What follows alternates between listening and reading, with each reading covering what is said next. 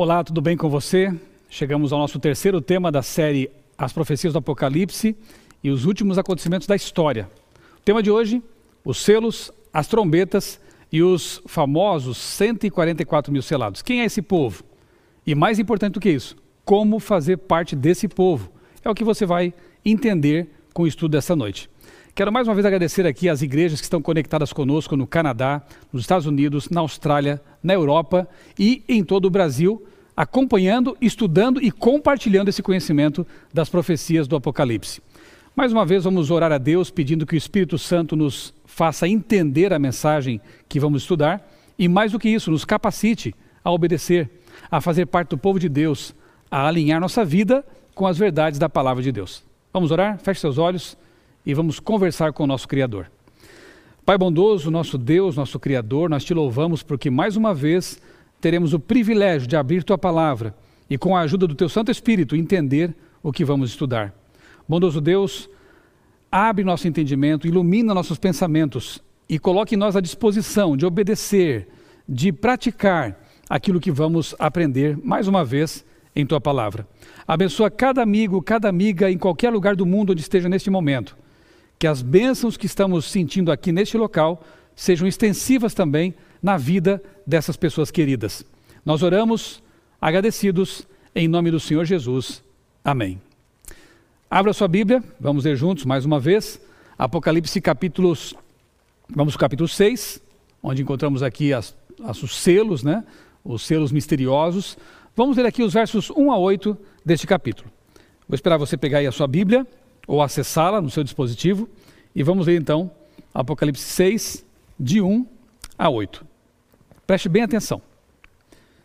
Vi quando o cordeiro abriu um dos sete selos e ouvi um dos quatro seres viventes dizendo, como se fosse voz de trovão: Vem. Então vi, e eis que um cavalo branco e o seu cavaleiro com um arco e foi-lhe dada uma coroa. Aqui a palavra coroa é Stefanos. Na verdade, era aquela coroa de louros que era concedida aos vencedores nas Olimpíadas, as corridas, né? Então aqui é um símbolo de vitória. Essa coroa, Stefanos. Ele saiu vencendo e para vencer. Símbolos de vitória, você percebeu? E de pureza também, porque o cavalo é branco. Verso 3: Quando abriu o segundo selo, ouvi o segundo ser vivente dizendo: Vem. E saiu um outro cavalo, vermelho, e o seu cavaleiro foi, ao seu cavaleiro foi dado, dado tirar paz da terra, para que os homens se matassem uns aos outros. Também lhe foi dada uma grande espada. Verso 5: Quando se abriu o terceiro selo, ouvi o terceiro ser vivente dizendo: Vem. Então vi e eis um cavalo preto, e o seu cavaleiro com uma balança na mão. E ouvi uma como voz de é, ouvi uma como que voz no meio dos quatro seres viventes, dizendo: Uma medida de trigo por um denário, três medidas de cevada por um denário, e não danifiques o azeite nem o vinho. O azeite a gente sabe que simboliza o Espírito Santo, o óleo da unção. O vinho é o sangue de Cristo. Então, eles são intocáveis, né? Por mais que haja depravação, degeneração, um processo de apostasia aqui e de é, escassez da palavra, porque aqui você percebe que eles tinham que trabalhar o dia inteiro, um denário, ali era, um, era, era o preço de um, de um dia de trabalho de um soldado, e eles tinham que trabalhar muito para comprar um punhadinho, um punhadinho de farinha ou de cevada para fazer o pão. O pão simboliza a palavra. Então, o acesso à palavra nesse momento da história era dificultado, era difícil. E, no entanto, a salvação ainda estava acessível. O azeite e o sangue. O azeite e o vinho. O Espírito Santo e o sangue. Prossigamos aqui nos versos 7 e 8, quando o cordeiro abriu o quarto selo, ouvi a voz do quarto ser vivente dizendo: Vem. E olhei, e eis um cavalo amarelo, e o seu cavaleiro, sendo este chamado Morte, e o inferno, ou a sepultura, no, hebra... no, original bíblico, né? a sepultura, é, o estava seguindo. E foi-lhes dada autoridade sobre a quarta parte da terra, para matar a espada pela fome, com a mortandade e por meio das feras da terra. Vamos ficar por enquanto com essa leitura aqui, já temos muito com que trabalhar aqui, e vamos recapitular os cavalos e cavaleiros que aparecem nessa visão.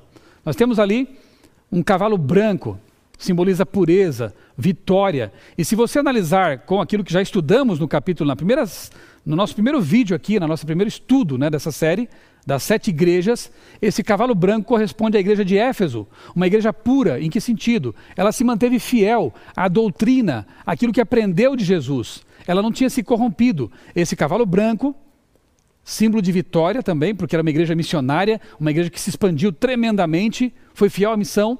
Esse cavalo branco corresponde à igreja de Éfeso. Depois a história prossegue encontramos um cavalo é, vermelho, símbolo claro de morte. Ali corresponde a Esmirna um período de perseguição, lembra? Dos dez dias de perseguição, dez anos, 303, 313, com Diocleciano. Aqui encontramos um cavalo com uma espada, um cavalo vermelho como sangue. Era um tempo de perseguição e de morte. Os cristãos eram entregados às arenas, nas arenas, para serem devorados, queimados. Período, período difícil, terrível. A história prossegue, encontramos agora um cavalo preto. Preto é oposição ao branco, nesse caso simboliza realmente um, um período de trevas espirituais, de corrupção da mensagem de Deus que era pura, perfeita, dada por Jesus. Corresponde ao tempo de Pérgamo, um tempo de comprometimento, um tempo que a igreja, antes perseguida, se torna uma igreja oficial. O imperador Constantino se diz convertido. E aí, essa, esse processo de tornar-se oficial faz com que a igreja se comprometa, a igreja se paganize. A escassez da palavra, lembra o que eu falei? Um punhadinho de trigo custava uma fortuna. Por quê? Porque a Bíblia começa a ser abandonada e o paganismo começa a entrar para a igreja. Depois encontramos ali um cavalo amarelo, e essa cor ali, na verdade, no, no, original, é um amarelo de morte, a palidez da morte. E o cavalo que sobre ele estava, o cavaleiro que sobre ele estava, era justamente a morte. É o período de Tiatira, quando a igreja oficial podia matar, perseguir, prender. A Inquisição levou à morte milhares de pessoas é um período muito triste. Mas quando nós lemos no primeiro momento, né, no nosso primeiro estudo aqui, há, há três domingos, nós entendemos que ali, no meio dessa corrupção doutrinária espiritual, havia um punhado de pessoas com as quais Deus promoveria uma reforma. Sempre houve na história um remanescente, sempre houve um povo fiel. Nós estamos de novo vivendo uma época terrível. Lembra Laodiceia? Um tempo de mornidão espiritual, um tempo de arrogância, um tempo de, de soberba espiritual. Mas aqui, nesse período também, Deus tem seus fiéis. Eu espero que nós sejamos esse povo. Pessoas que reconhecem sua condição espiritual, pessoas que reconhecem sua pequenez, sua finitude e sua carência do Espírito Santo. Sejamos nós esse povo que vai se levantar pela verdade do Evangelho. Bem, depois chegamos ao quinto e sexto selos. Abra de novo sua Bíblia aí, em Apocalipse 6. Nós vamos aqui. Bom, são vários versos né, para ler. Eu vou recapitular com você aqui alguns detalhes, porque senão nosso tempo escoa muito rapidamente. Tarefa de casa: ler ali Apocalipse 6, 9 a 17. O que, que nós encontramos aqui? Primeiro, João vê almas debaixo do altar. São os mártires, são pessoas que morreram pela palavra de Deus.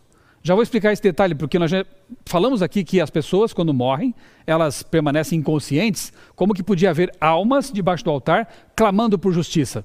Bem, a palavra alma no hebraico é nefesh. Nefesh não tem essa conotação de fantasma, de espírito desencarnado. Isso é, uma, é, um, é, um, é um traço que o Ocidente herdou da cultura pagã grega.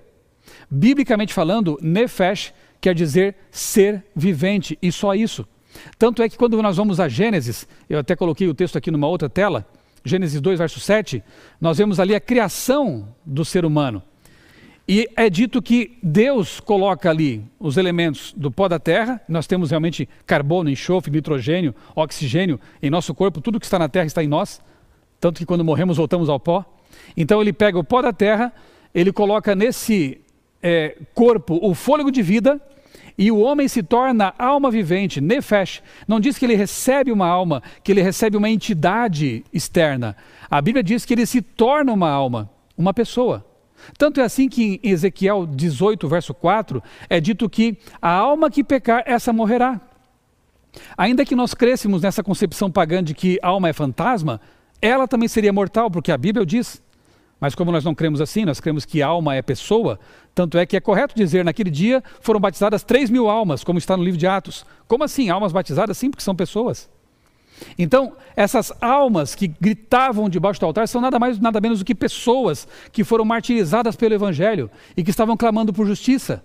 Os mártires derramaram sangue em sacrifício diante de Deus. A súplica dos mártires aparece ali, representada ali, representando ali o clamor do povo sofredor de Deus ao longo da história. E esse sangue que clama nos faz também voltar ao Gênesis, quando Caim mata Abel e aí Deus fala assim: a voz do sangue do teu irmão clama diante de mim. Mas sangue fala? Sangue clama? Não. Isso é simbólico. Isso é metafórico. Aqui também não é diferente. O sangue dos mártires clama por justiça. E um dia Deus vai vindicá-los. Essa é a verdade. Disse o Senhor: O que foi que você fez? Escute, da terra o sangue do seu irmão está clamando, e o sangue dos mártires continua clamando, pedindo justiça. A verdade bíblica, nós já falamos um pouquinho disso, eu quero só aqui frisar, é de que os mortos, como diz lá Eclesiastes, eles permanecem inconscientes do que acontece no mundo. Salomão escreveu: Os vivos sabem que hão de morrer, mas os mortos não sabem coisa nenhuma. As suas memórias, seus sentimentos foram entregues ao esquecimento, e não têm eles parte alguma do que se faz aqui debaixo do sol, ou neste mundo, aqui na vida. Então leia sua Bíblia, Eclesiastes 9, 5 6, um texto muito claro. Ele derruba a crença na reencarnação, em espíritos desencarnados e mostra, quando você lê Apocalipse 16, por exemplo, e 1 Coríntios, quando diz lá que Lúcifer, Satanás, se transfigura na forma de anjo de luz, o que nós entendemos é que quem se faz passar por pessoas que morreram são os demônios, para enganar as pessoas. Mas que engano é esse? De que elas podem viver sem Deus.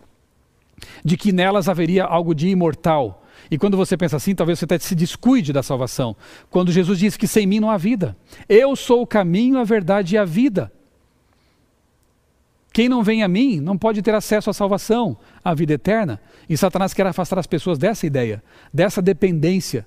E uma das mentiras mais bem-sucedidas dele é essa da imortalidade incondicional. Quando nós somos mortais e a nossa imortalidade está condicionada à aceitação daquele que é a vida, Jesus Cristo. João 11 é, é o texto que fala da ressurreição de Lázaro. Ali nós vemos que Jesus, ao se referir à morte do seu amigo Lázaro, ele diz: Lázaro dormiu, mas eu vou despertá-lo do sono. Na Bíblia, a morte é comparada a um sono. Portanto, um sono é, é, é como se, é, quando você dorme e dorme bem e nem sonha, né? É, ou pelo menos não lembra dos sonhos, você é como se passasse um estalar de dedos. A gente dorme e quando acorda já é dia e passou muito rápido, não é verdade? Você não teve noção do tempo. Assim, a Bíblia compara a morte e a ressurreição. A pessoa pode ter morrido há mil anos. Quando ela acordar, parecerá que foi um segundo, um instante. A Bíblia compara a morte ao sono. Em 1 Tessalonicenses 4, 13 e 16, ali é dito assim, no começo do, do bloco do texto, é, Paulo fala assim: Não quero que vocês sejam ignorantes a respeito dos que dormem, para que vocês não fiquem sem esperança, como aqueles que não têm esperança, como os demais que não têm esperança. Não se entristeçam como eles. Chorar pelos mortos, se entristecer por causa da saudade é normal. Mas não ter esperança é coisa de pessoas que não creem na Bíblia.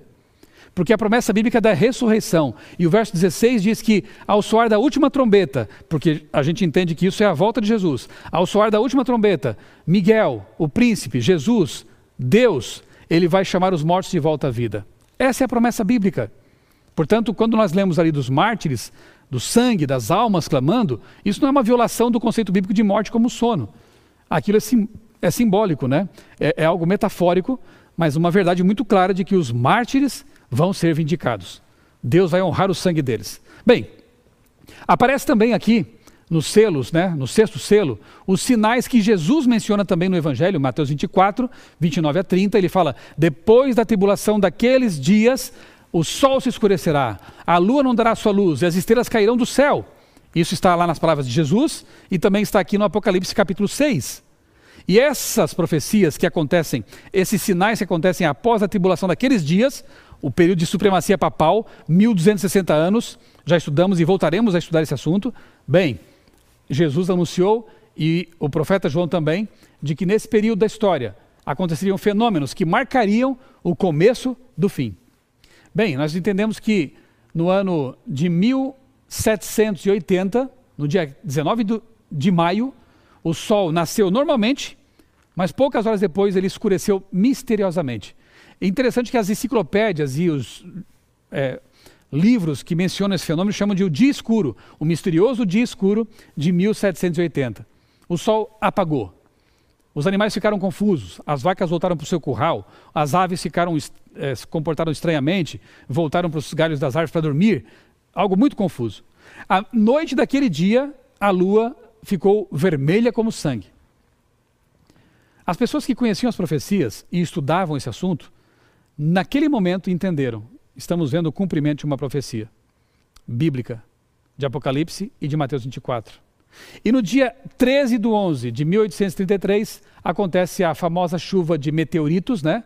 É, a Bíblia fala que é, são as estrelas que caem, né? estrelas cadentes, marcando ali também um evento profético no tempo do fim. É, foi tão intensa aquela chuva que, segundo alguns relatos da época, era possível você pegar um livro, você abrir o livro e ler com um palmo de distância do rosto, assim você ler claramente as palavras desse livro de tanta claridade, de tantas estrelas cadentes que estavam ali caindo né, na atmosfera. Bem, e o outro sinal mencionado é o grande terremoto de Lisboa no dia 1 de novembro de 1755. Era o dia no calendário católico de Todos os Santos, portanto as pessoas estavam na igreja, as pessoas estavam lá amontoadas né, em suas igrejas, estavam ali quando de repente há um terremoto devastador. Destruiu Lisboa e foi tão intenso que chegou até atravessar o oceano, foi sentido na costa de outros países. E a devastação foi tão terrível que esse livro aqui, por exemplo, é, A Ira de Deus, conta em detalhes o que foi aquilo, né? E Portugal é, é marcada por esse evento, tanto é que você tem a história antes do terremoto e depois do terremoto. Após o terremoto, Marquês de Pombal, uma pessoa que tinha ali dotes de engenharia, ele acaba projetando casas e prédios para tentar suportar um novo terremoto daquele, intensidade máxima, como aconteceu. A, a, a, a, cidade é reconstruída, né? E ficou lá apenas um, pelo menos, né, um mosteiro, que é conhecido como assim as ruínas, né, do que sobrou do terremoto de Lisboa. Realmente foi um evento tremendamente marcante. As pessoas fugiram porque aí as velas caíram ao chão, começou a pegar fogo, a cidade foi incendiada e as pessoas correram todas para o porto, não para o porto, para a beira da praia ali, né? Tem até uma praça lá hoje que é, é o local onde as pessoas se reuniram, tem duas colunas que marcam ali para onde as ondas entraram. Um tsunami veio e acabou afogando a todos. Foi uma mortandade muito grande. Alguns acharam que era até o fim do mundo mesmo naquele momento. E ficou registrado na história das nações, tristemente, esse momento da história que estava profetizado nas profecias do Apocalipse. 1 de novembro de 1755, grande terremoto de Lisboa. Avancemos aqui. Quem poderá subsistir? É a pergunta que o verso 17 faz aqui nesse capítulo. O interessante é que os capítulos 7 e 14, ali estão os versos na tela, dão a resposta para essa pergunta. A pergunta é quem vai poder ficar em pé, quem vai poder sobreviver a tudo isso? E aí o próprio Apocalipse responde: aqueles que foram selados, aqueles que receberam na testa o selo do Deus vivo, poderão permanecer em pé. Os 144 mil estarão em pé, mesmo tendo passado por tantas coisas terríveis. Aí a pergunta que eu faço é: quem são? Eu quero fazer parte deles. Eu quero também ser vitorioso. Essa é a grande questão. Então vamos a ela. Quem são os 144 mil e quem é a grande multidão citados no Apocalipse? Repito, são temas que daria para a gente ficar aqui muitas horas detalhando. Essa série é apenas um resumo de muitas coisas. Né? Depois você pode aprofundar sua pesquisa, aprofundar seus estudos. Os dois grupos foram selados. Nós vemos isso quando lemos ali Apocalipse 6, depois do capítulo 7. Né? Os dois grupos foram selados. Isso representa posse, eles pertencem a Deus. E passaram pela tribulação. Não é à toa que no livro Grande Conflito, Ellen White se refere aos 144 mil, citando versículos referentes à grande multidão. Ela não erra nesse ponto, porque na verdade é um grupo só. Ela usa textos da grande multidão e aplica esses textos aos 144 mil intercambiavelmente. Né? Eckhart Miller, um teólogo adventista do Centro de Pesquisas Bíblicas da Associação Geral, ele escreveu: É melhor entender que os 144 mil e a grande multidão são o mesmo grupo, visto por diferentes perspectivas. Os 144 mil representam um termo simbólico, enquanto a grande multidão descreve a realidade efetiva. Esse é o ponto. Então veja, o contexto das passagens indica isso, tanto, capítulos, tanto no capítulo 7, de 1 a 8, quanto em 14, de 1 a 5, a linguagem diretamente ligada aos 144 mil tem forte simbolismo. Por exemplo, aparecem ali ventos, e ventos representam é, conflitos, guerras, não são literais. Aparece ali quatro anjos simbólicos, quatro cantos. A Terra não tem cantos, ela é redonda, ela é um globo, né? Mas ali aparecem quatro cantos, isso é uma linguagem simbólica. É, selamento na testa, ninguém vai receber um carimbo literal. Isso simboliza a aceitação mental, intelectual de uma verdade, do selo de Deus. Aparecem ali homens virgens, então só eles vão ser salvos. Esses homens virgens castos representam fidelidade. Não se corromperam por doutrinas, com doutrinas pagãs. São fiéis à palavra de Deus, ao Deus da palavra. Doze tribos de Israel que não existiam mais. Estavam a maioria extintas, né? Além de a lista não corresponder à original dos doze patriarcas. Enfim, a linguagem toda fica ali evidente que é simbólica. Tem mais. Quatro anjos simbólicos, um outro anjo simbólico, quatro ventos simbólicos, selo simbólico, as tribos são simbólicas. O número não pode ser literal, então. 144 mil exatamente aqueles que Deus vai salvar. Isso é quase um calvinismo. Já falamos aqui que calvinismo é predestinação, como se Deus escolhesse o número certo, como se Deus determinasse quem vai e quem fica. Não. Deus respeita a liberdade humana. Portanto, esse número é simbólico e ele corresponde à grande multidão. É um número incontável, na verdade. Nada é simbólico quando tudo for literal. Nada é literal quando tudo for simbólico, a não ser que o contexto mostre claramente o contrário. Vamos ver aqui agora algumas comparações para você perceber mais uma vez que a grande multidão e os 144 mil são o mesmo grupo. A grande multidão, Apocalipse 7, 9 a 15. Primeiro, está diante do trono de Deus. Ok. Segundo, a grande multidão canta um cântico de salvação diante dos anciãos e diante dos animais. Terceiro, veio, grande, veio da grande tribulação, portanto, passou pelo período final da história. Quarto, serve a Deus diante do trono de dia e de noite no templo celestial, no santuário celestial. E os 144 mil estão diante do trono de Deus, mas a multidão também estava. Eles cantam um cântico novo diante dos anciãos e diante dos animais simbólicos. A multidão também estava, portanto, mais uma vez temos evidência de que o grupo é o mesmo. Grande conflito, página 648. O mar cristalino, no mar cristalino diante do trono, naquele mar como que de vidro misturado com fogo, tão resplandecente. É ele, pela glória de Deus, está reunida a multidão dos que saíram vitoriosos sobre a besta, sua imagem e o seu sinal, e do número do seu nome. Quem é esse grupo? Que vence a besta, que vence o sinal da besta, que recebe o selo de Deus.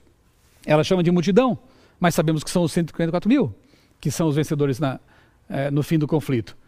Página 648 ainda. Como com o cordeiro sobre o monte Sião, tendo harpas de Deus, estão os 144 mil, que foram remidos dentre os homens, e ouve-se, com o som de muitas águas e de grande trovão, uma voz de arpistas que tocavam com suas harpas. Mas depois ela diz: E cantavam um cântico novo diante do trono, cântico ninguém podia aprender senão os 144 mil. Primeiro ela fala da multidão, depois dos 144 mil. É o grupo só. Ela faz a aplicação, como eu disse, intercambiável, né? É, ela diz mais: Estes são os que seguem o cordeiro para onde quer que ele vá. Quem? Os 144 mil. Estes tendo sido trasladados da terra sem ver a morte, dentre os vivos, portanto não ressuscitaram, eles foram levados sem morrer para o céu. Está claro isso? Como primícias para Deus e para o cordeiro. Estes são os que vieram da grande tribulação Passaram pelo, pelo finalzinho dos eventos aí, né? Passaram pelo tempo de angústia, tal nunca houve desde que houve nação. Suportaram a aflição do tempo de angústia de Jacó. Permaneceram sem intercessor durante o derramamento final dos juízos de Deus. Quem são os 144 mil? Quem é a grande multidão? São as pessoas que estarão vivas por ocasião da volta de Jesus. Pessoas que passaram pela tribulação final. Foram vitoriosas sobre a besta. Pessoas que não morrerão porque serão trasladadas para o céu sem ver a morte, vão ser transformados. E junto com aqueles que ressuscitaram, isso está em Tessalonicenses capítulo 4, um grupo só ascende para o céu. Mas os 144 mil, essa grande multidão final, será formada por pessoas que estarão vivas por ocasião da volta de Jesus, que foram fiéis até o fim e seguiram o Cordeiro o tempo todo. Venceram a besta, venceram Satanás, foram fiéis. Essa linguagem vem lá do Antigo Testamento, para variar, nós já sabemos disso, né? o livro do Apocalipse é, é tremendamente judaico. Então, em Números 31, 4 a 7, nós vemos ali 144 mil guerreiros fiéis que se mantiveram puros. 12 é o número da perfeição do governo de Deus. Portanto, dali de Números, João extrai esse conceito, né? Para no final simbolizar pessoas que foram guerreiras e guerreiros fiéis de Deus. Se mantiveram puros, se mantiveram fiéis à palavra de Deus. Você quer fazer parte desse grupo? Eu quero muito. Que Deus nos ajude a ser fiéis desde já. Estamos na fronteira da Canaã celestial, assim como aqueles guerreiros estavam na fronteira da Canaã terrestre, da Canaã literal, porque você sabe que Balaão levou muitos israelitas ao pecado, à prostituição, à lascívia, mas aqueles ali se mantiveram fiéis. De igual maneira, nós estamos vivendo agora no limiar da entrada para Canaã celestial. Satanás está propondo prostituição espiritual, propondo o caminho do pecado. E Deus quer que nós fiquemos, fiquemos firmes como aqueles lá ficaram. Permanecemos, permaneçamos firmes como aqueles guerreiros de Israel. Sejamos fiéis ao sacerdote. Não nos deixemos levar pela impureza. Não nos deixemos levar pelas ideologias pagãs. Recebamos o selo de Deus, sinal de pertencimento ao nosso Deus. E o que dizer das trombetas? Aqui não dá tempo de a gente ler tudo isso, né? Capítulos 8 e 9. Tarefa de casa, leia. Aqui, Ranko Stefanovic, que é um dos grandes estudiosos desse assunto né, do, do, Apocalipse, no livro Apocalipse de João, página 62, um livro da CPB, Casa Publicadora Brasileira, ele escreveu: As trombetas abrangem o mesmo período da história dos sete selos. É mais ou menos como lá em Daniel. Em Daniel nós encontramos capítulo 2 a estátua que representa os impérios. Capítulo 7, quatro animais que representam os impérios. Capítulo 8, dois animais e uma ponta pequena, um chifre pequeno, que representam também impérios. Então há um paralelismo. E esses paralelismos nos ajudam a não errar. Nos ajuda a entender que uma profecia tem que ser correspondente à outra. Não posso viajar. Por exemplo, né, quando aconteceu lá o atentado às duas torres gêmeas do World Trade Center, algumas pessoas que não conhecem a Bíblia interpretaram a queda das duas torres como sendo os dois chifres do carneiro de Daniel 8 sendo quebrados. É lamentável isso, porque se lerem um pouquinho mais para frente, vão ver que o próprio Daniel diz, o anjo diz para Daniel, esses dois chifres são é, reinos da Média e da Pérsia. O bode que os derrota é a Grécia. O chifre grande no meio da cabeça do bode, um bode unicórnio, portanto simbólico, é o primeiro e poderoso rei, Alexandre o Grande. Por que, que as pessoas não leem com atenção? Por que, que elas não consideram o contexto, em vez de extrair um verso e sair por aí interpretando ao bel prazer? Não tem nada a ver com as duas torres. E aqui não é diferente. As pessoas é, não percebem que há paralelismos também no Apocalipse. Portanto, as sete igrejas têm correspondência com os sete selos, com as sete trombetas. E esses paralelismos dão segurança para que não viajemos né, na maionese, como se diz, e interpretemos as coisas ao nosso bel prazer. Então ele diz: as trombetas abrangem o mesmo período das sete igrejas, os sete selos. As duas séries são correspondentes, tanto na estrutura quanto na sequência. A diferença entre as duas séries está no foco. Enquanto os selos dizem respeito, em primeiro lugar, àqueles que professam ser o povo de Deus, as trombetas se referem exclusivamente àqueles que não professaram ou não professam pertencer a Deus. O foco é diferente, mas o período é o mesmo. Então as trombetas não têm aplicação futura. Nós vamos estudar isso com mais calma mais adiante, numa noite posterior, quando nós estudarmos as pragas do Apocalipse, as sete últimas pragas. E aí nós vamos voltar a esse assunto aqui e detalhar um pouquinho mais. Por hoje, eu fico por aqui. Mas eu quero dizer o seguinte para vocês, mostrando aqui no gráfico, essa correspondência, né? Nós já vimos ali os sete selos. Começa no primeiro século com João e avança pela história. O primeiro selo, o segundo selo, o terceiro selo, o quarto selo, o quinto selo. Quando chega no sexto selo, há uma pausa. O autor faz um interlúdio para descrever o povo de Deus que vai receber o selo finalmente e vai ser salvo. Depois chega o sétimo selo, que é a culminação, é a volta de Jesus, é o tempo do fim e a volta de Jesus. Perfeito? Então há seis selos, um interlúdio e o sétimo selo. No interlúdio, na pausa, a descrição do povo de Deus.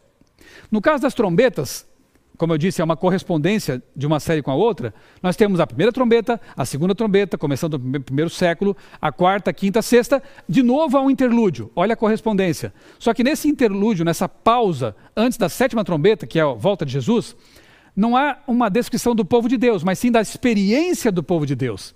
Apocalipse 10. Nós vamos ver isso mais adiante nessas noites sobre Apocalipse. Então, o profeta descreve a experiência pela qual esse povo passou. É maravilhoso isso, né? Deus ele mostra quem é o povo, Deus ele mostra quem são os 144 mil e ele convida: você quer fazer parte desse povo? Você quer ser fiel a Deus até o fim? Essa moça aí na tela tinha 15 anos, quando um dia, numa noite, ela chegou de uma festa, ela se sentou ali na cama e começou a pensar como a vida não tem sentido. Como festas, amigos que não querem saber de Deus, como os prazeres da vida, eles perdem o sentido e falta alguma coisa. Ela sentia um vazio no coração. Ela sabia que alguma coisa estava faltando na vida dela. E naquela noite, ela ouviu uma voz clara na sua mente dizendo: Pegue a Bíblia e leia. Mas ela respondeu em pensamento: Nós não temos Bíblia aqui em casa. Meus pais não são cristãos, meus pais não têm Bíblia. Pegue a Bíblia que está lá na sala, em cima da mesa de centro. Ela se levantou, foi até a mesa, tinha um Novo Testamento, sabe aqueles Novos Testamentos de bolso, distribuídos gratuitamente por aí? Tinha lá na casa dela esse Novo Testamento, ela não sabe como foi para lá. E ela então pegou aquele Novo Testamento e abriu no Apocalipse. E quase passou quase a noite inteira lendo calmamente o livro do Apocalipse. E uma coisa marcou muito aquela jovem de 15 anos. Primeiro, ela viu que o Apocalipse descreve coisas terríveis: perseguição, morte, bestas.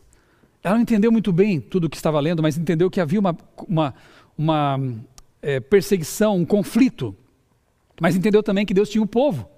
Porque o Apocalipse fala do seu povo, fala dos 144 mil, da grande multidão. E ela entendeu que Deus tem um povo especial na terra. E o clamor dessa jovem naquela noite foi: Senhor, eu quero saber qual é o teu povo. Eu quero pertencer a esse povo. Eu quero ser salva. Eu quero que a minha vida tenha sentido, porque eu não encontro sentido em nada. Olha que maravilhoso, queridos. Naquela mesma semana, bateram a porta daquela família, dos pais daquela menina, de 15 anos. Dois irmãos adventistas do sétimo dia. Eles se apresentaram, estavam ali fazendo visitas às casas do bairro, e um deles disse assim: Olha, nós estamos aqui para oferecer um estudo bíblico. Vocês aceitam estudar o Apocalipse na Bíblia? O pai da família aceitou. A mãe, de início, rejeitou a proposta. E quando a menina soube que aqueles dois adventistas tinham oferecido o estudo do Apocalipse, ela vibrou e ela entendeu: Deus respondeu à minha oração. Porque o que ela pediu para Deus? Eu quero entender o Apocalipse. Eu quero saber quem é o povo de Deus. E de repente, pouco tempo depois, aparece ali duas pessoas oferecendo o estudo do Apocalipse. Ela entendeu. Essa moça aceitou o estudo. Ela passou ali alguns meses estudando a Bíblia com aqueles adventistas do sétimo dia. Ela foi batizada no dia 25 de setembro de 1994. E essa foto fui eu que tirei. Porque essa moça é a minha namorada, é a minha esposa. Eu louvo a Deus, porque ela pertence ao povo especial de Jesus. Eu louvo a Deus porque eu também pertenço. E eu louvo a Deus porque o Apocalipse nos aproximou. O Apocalipse me salvou. Claro que não foi o Apocalipse, foi o Deus do Apocalipse, mas digamos assim, foi a mensagem do Apocalipse que me trouxe essa luz maravilhosa. Eu contei para você na primeira noite a minha experiência. E foi também o Apocalipse que fez a minha esposa encontrar sentido para a vida dela. E Deus maravilhosamente nos uniu. E estamos já há 20, quase 25 anos casados. Nós somos unidos pelo Apocalipse. Deus pode fazer maravilhas em sua vida também. Deixa eu chegar mais perto aqui, porque eu quero falar isso para você nos seus olhos. Deus pode fazer maravilhas na sua vida. Deus pode trazer sentido à sua existência, como trouxe para minha esposa Débora, como trouxe para mim também. Deus pode mostrar que há algo além do que a gente pode ver com os olhos mortais e simples. Deus quer revelar uma realidade muito maior para você. Deus quer lhe conceder paz, certeza e segurança. Deus tem um povo especial neste mundo, sabia disso? Deus tem um povo que simbolicamente é representado pelos 144 mil. Deus tem esse, essa grande multidão de salvos que um dia estará diante dele. Eu te pergunto, você quer fazer parte desse povo? Você quer se preparar para, com esse povo, um dia estar diante de Deus no mar de vidro? Aceite Jesus como seu Salvador. Peça que Ele te dê a vitória sobre o pecado, sobre as lutas, sobre a incerteza, sobre a dúvida. Que Ele te dê a certeza da salvação e de que um dia você estará com Ele para sempre, na Canaã Celestial e na nova terra restaurada. Vamos orar, nosso Deus, Pai bondoso, querido Deus, nosso Criador. Nós te agradecemos, Senhor, porque a Bíblia mostra que o teu povo será vitorioso. Nós te agradecemos porque vemos ali que, mesmo frágeis, mesmo sendo perseguidos, com o teu poder, esse povo será vitorioso. E nós queremos fazer parte desse povo, Senhor. Por favor, Pai, toca o coração, a mente, a vida desses amigos que estão nos assistindo, que estão acompanhando essa série, para que eles também sintam o desejo de como eu e minha esposa um dia sentimos, fazer parte do povo de Deus, o remanescente fiel, aqueles que guardam os mandamentos de Deus e têm a fé de Jesus. Nós pedimos e te agradecemos em nome dele, nosso Senhor e Salvador Jesus Cristo. Amém. Não se esqueça, domingo que vem, neste mesmo canal, às 20 horas, mais um estudo do Apocalipse, a quarta lição, o quarto tema. Tem coisa muito boa para você esperando por você, tá bom? Vejo você daqui uma semana. Um grande abraço, que Deus abençoe a sua vida e também a sua família.